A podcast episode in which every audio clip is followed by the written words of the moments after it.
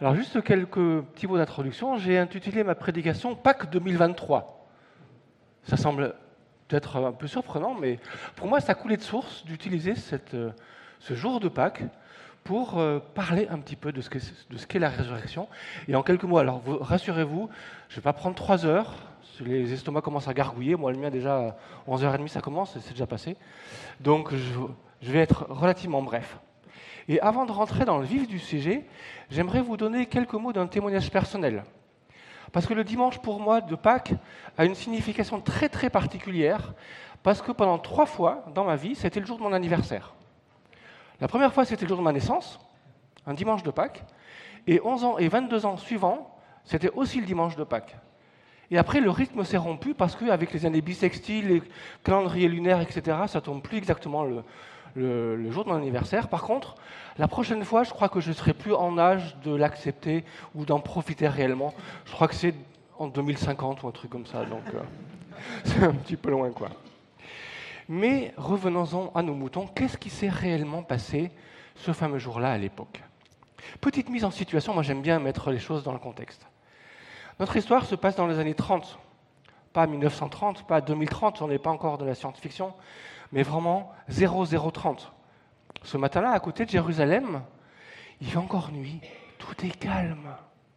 Seul le chant mélodieux d'un merle arrive à couvrir le son du torrent du Cédron qui poule en bas de la vallée. Il fait un peu frisqué, comme euh, ces jours-ci. Ce matin, on n'a pas gratté la voiture, mais presque. Soudain, quelques bruits de pas le grincement d'un vieux portail qu'on ouvre avec délicatesse. Surpris, le merle se tait, puis on entend une petite voix timide. Mais comment on va faire pour rouler cette grosse pierre? Comment on va faire pour rouler cette grosse pierre? Qui va nous aider? Nous, on n'a pas assez de force. Alors, Marie de Magdala la mère de Jésus et Salomé, qui avait acheté les aromates pour embaumer le corps de Jésus, entrent dans le jardin, lèvent la tête et voient que la grande pierre a déjà été roulée. Elles sont entrées dans la grotte qui sert de tombeau et n'ont pas voulu et n'ont pas vu, n'ont pas trouvé le corps du Seigneur Jésus. Comme elles ne savaient plus que penser, deux hommes leur sont apparus, vêtus d'habits resplendissants. Elles ont été saisies de frayeur ont baissé la tête. Mais ces hommes leur ont dit, Pourquoi chercher parmi les morts celui qui est vivant? L'ange a pris la parole et dit aux femmes, N'ayez pas peur, car je sais que vous cherchez Jésus, qui a été crucifié. Mais rappelez-vous ce qu'il vous avait dit lorsqu'il était encore en Galilée. Il a dit, Il faut que le Fils de l'homme soit livré entre les mains des pécheurs, qu'il soit crucifié et qu'il ressuscite le troisième jour. Allez maintenant dire à ses disciples et à Pierre qu'il vous précédera en Galilée. C'est là que vous pourrez le voir, comme il vous l'a dit. Alors les paroles de Jésus leur sont revenues en mémoire. Elles se sont dépêchées de quitter le tombeau. Remplies autant de crainte que de joie, elles ont couru porter la nouvelle aux disciples. Il s'agissait donc de Marie de Magdala, de Jeanne, de Marie, la mère de Jacques, et de quelques autres qui étaient avec elle. Mais les disciples ont pris ces récits pour des rêveries et elles n'ont pas cru ce que les femmes disaient. Mais quand même, Pierre et Jean sont sortis et sont allés au tombeau. Ils voulaient quand même vérifier ce qu'elles avaient dit. Ils ont couru tous ensemble, tous les deux ensemble. Jean a couru un peu plus vite que Pierre et il est arrivé le premier au tombeau il s'est baissé et a vu les bandes qui étaient par terre, mais il n'est pas rentré dans le tombeau. Pierre, qui le suivait, il devait être un peu plus téméraire, lui, est arrivé à son tour et il est rentré dans le tombeau. Il a vu les bandes qui étaient par terre et aussi le drap qu'on avait mis sur la tête de Jésus, et il n'était pas avec les bandes, mais plié à côté. Alors Jésus, qui était arrivé le premier au tombeau, Jean, pardon, qui était arrivé le premier au tombeau, est entré lui aussi. Il a vu il a cru. Voilà donc ce qui s'est passé ce matin-là. Alors ces quelques textes, ces quelques lignes que je viens de vous lire, vous ne les retrouverez pas, exactement dans votre Bible. En fait, c'était le fruit d'une compilation, s'appelle le livre de vie, qui est globalement le récit de tous les évangiles, avec tous les détails classés par ordre chronologique.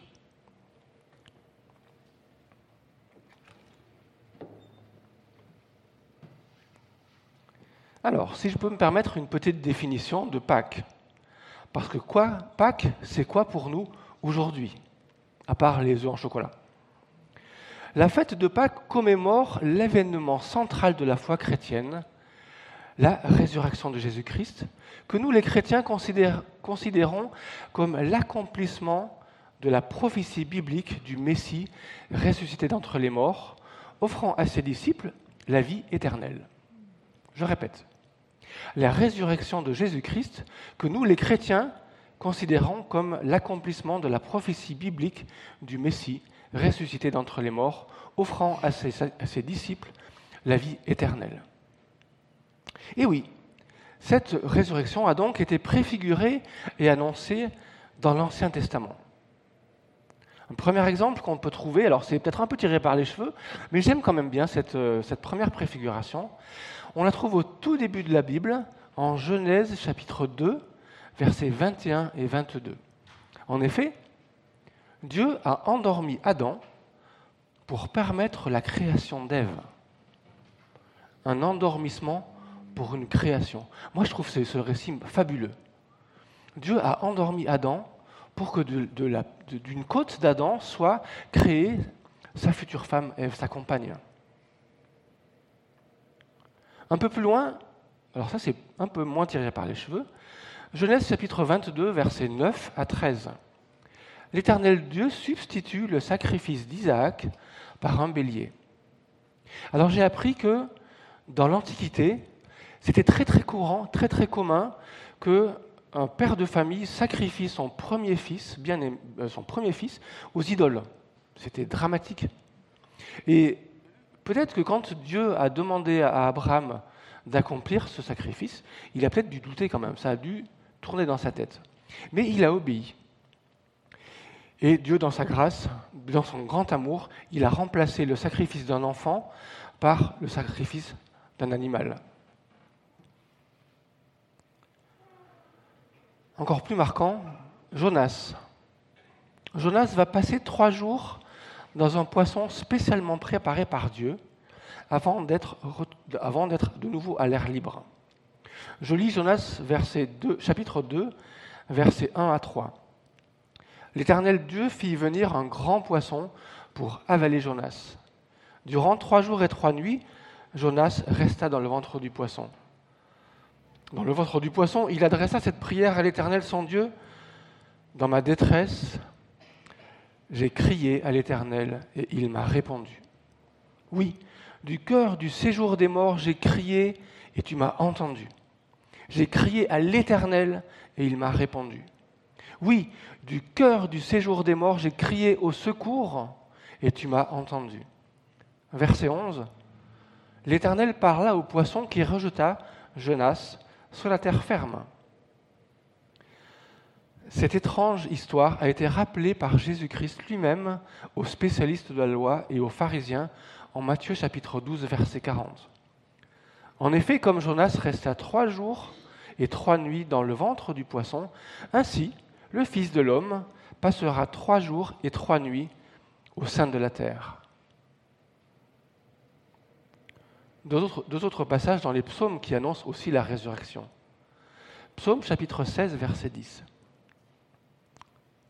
Tu ne permettras pas que ton sein voie la corruption. En d'autres termes, tu ne permettras pas que le corps mort de Jésus ne se décompose. À la différence un petit peu de Lazare qui commençait à sentir après quatre jours. Psaume chapitre 49, verset, 10, verset 15. Dieu rachètera mon âme de la puissance du Shéol. Le, le Shéol, c'était le séjour des morts car il me prendra. Le psalmiste, là, exprime sa foi en Dieu et sa conviction que la mort n'aura pas le dernier mot. Dieu est plus fort que la mort. Je l'ai dit, je vais être court, donc le texte, le temps, je ne vais pas le prendre pour en citer d'autres, d'autres textes, mais on trouve énormément, et surtout dans les prophètes, on trouve beaucoup, beaucoup de, beaucoup de, thèmes, de, passages qui préfigurent la résurrection. Pourtant, la rencontre extraordinaire entre Jésus-Christ et les deux disciples qui rentrent à Emmaüs est très révélatrice. Commençant par Moïse, donc on, l'a lu dans la Genèse. Moïse et tous les prophètes, donc pratiquement on devrait pouvoir trouver un verset dans tous les prophètes qui nous parlent de la résurrection. Il leur expliquait dans toutes ses écritures les choses qui le regardent. C'est Luc chapitre 24, versets 13 à 35. On ne sait pas exactement à quel moment Jésus s'est joint à eux, mais ils avaient 12 km à faire à pied. Et 12 km à faire à pied, moi j'ai compté en marchant bien, ça fait 2h30. Là, il commence à faire nuit, peut-être 3 heures de marche. Je pense que les explications ou la discussion a dû être très très fournie et très remplie. Moi, j'aurais trop aimé participer à ce, à ce dialogue, ce trialogue en fait, avec euh, les deux disciples et Jésus.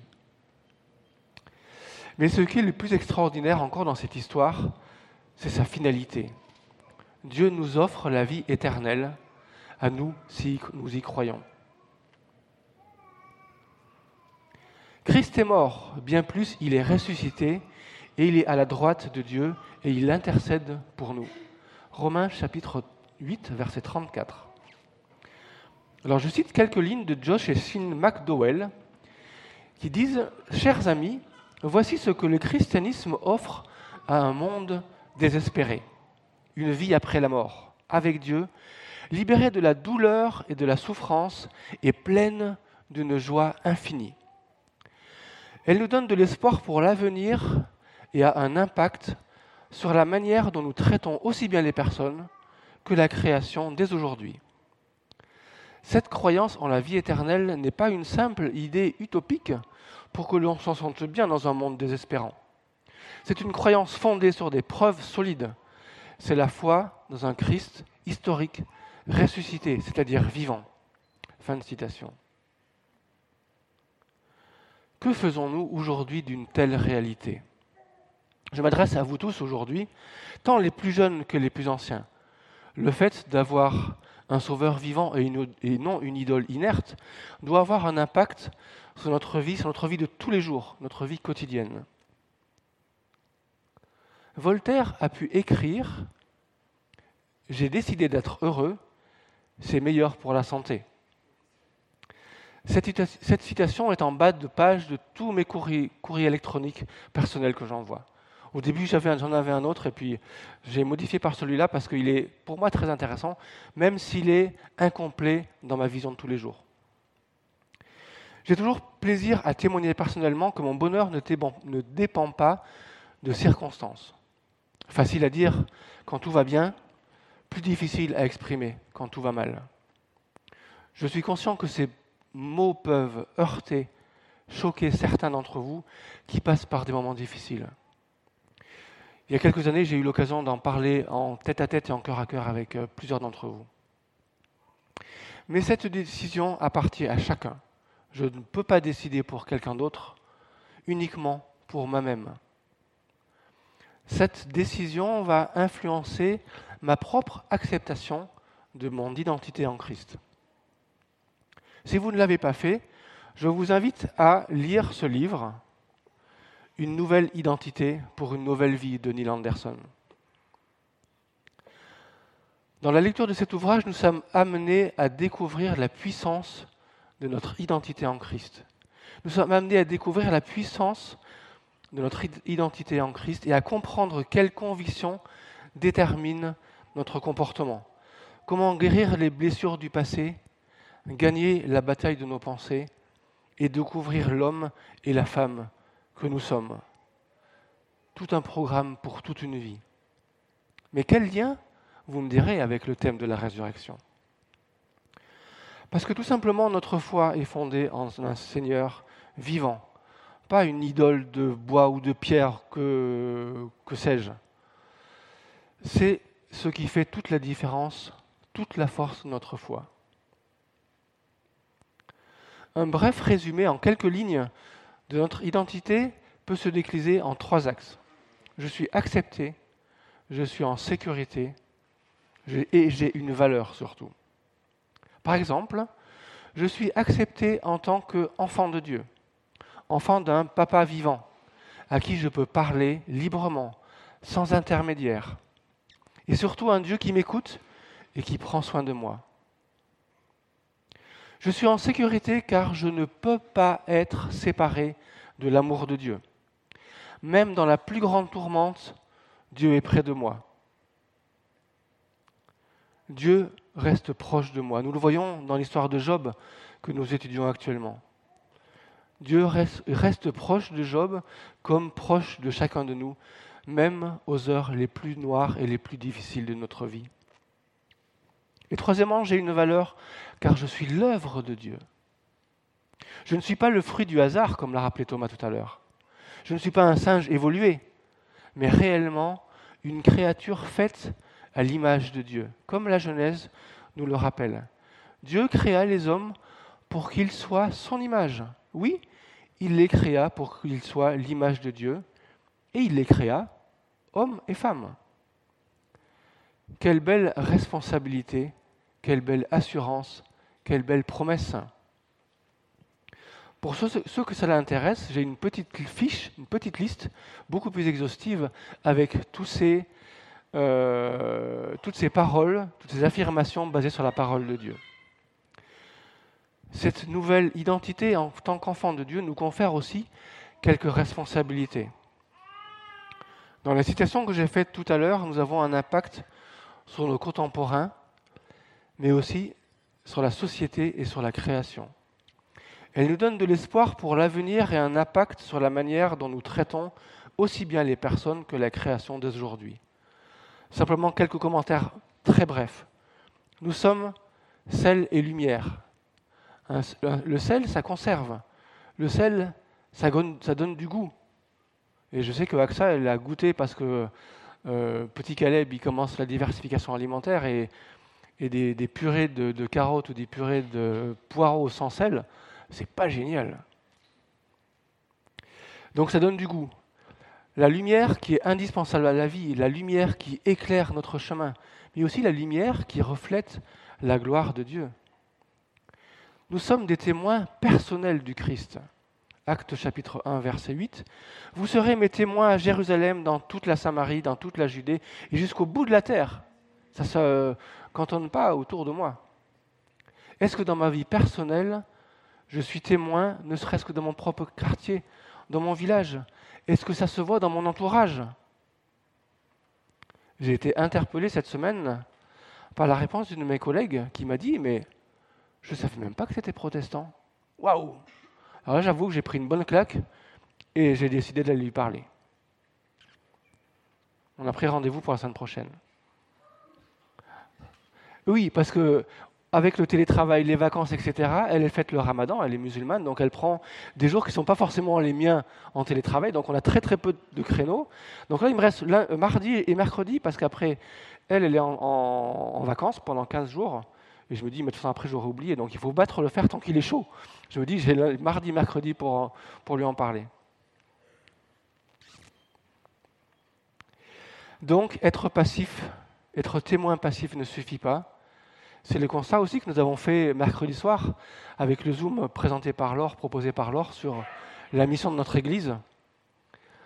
Une Église, j'ai noté, une Église qui acte vers l'extérieur, être témoin et imitateur. Donc c'est être, mais aussi faire. Il n'y a pas que être qui suffit là-dedans, c'est faire quelque chose.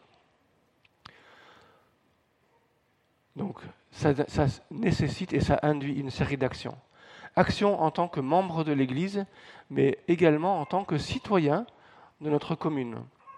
Nous sommes responsables de notre témoignage, mais aussi de la façon dont nous gérons la création de Dieu. Cette facette-là pourrait faire l'objet de nombreuses et longues études. Je ne vais surtout pas l'aborder, sinon je me ferais incendier et puis je pense qu'on serait tous morts de faim. Mayara, Thomas, je vous engage particulièrement ce matin à être et vivre comme des témoins de notre Seigneur. Ingrid et Xavier vous ont accompagné ces derniers mois pour que vous puissiez proclamer publiquement ce que notre Seigneur a fait pour vous aujourd'hui. Ils seront ensemble, nul doute, continuer à vous aider, à vous accompagner, pour aller plus loin, aussi avec l'aide de vos proches. Nul doute que vos parents et beaux-parents et familles vous aideront dans cela. Ma prière est que votre rayonnement puisse être visible dans vos familles, dans vos collègues de travail, vos voisins, que vous puissiez être en bénédiction pour chacun d'eux.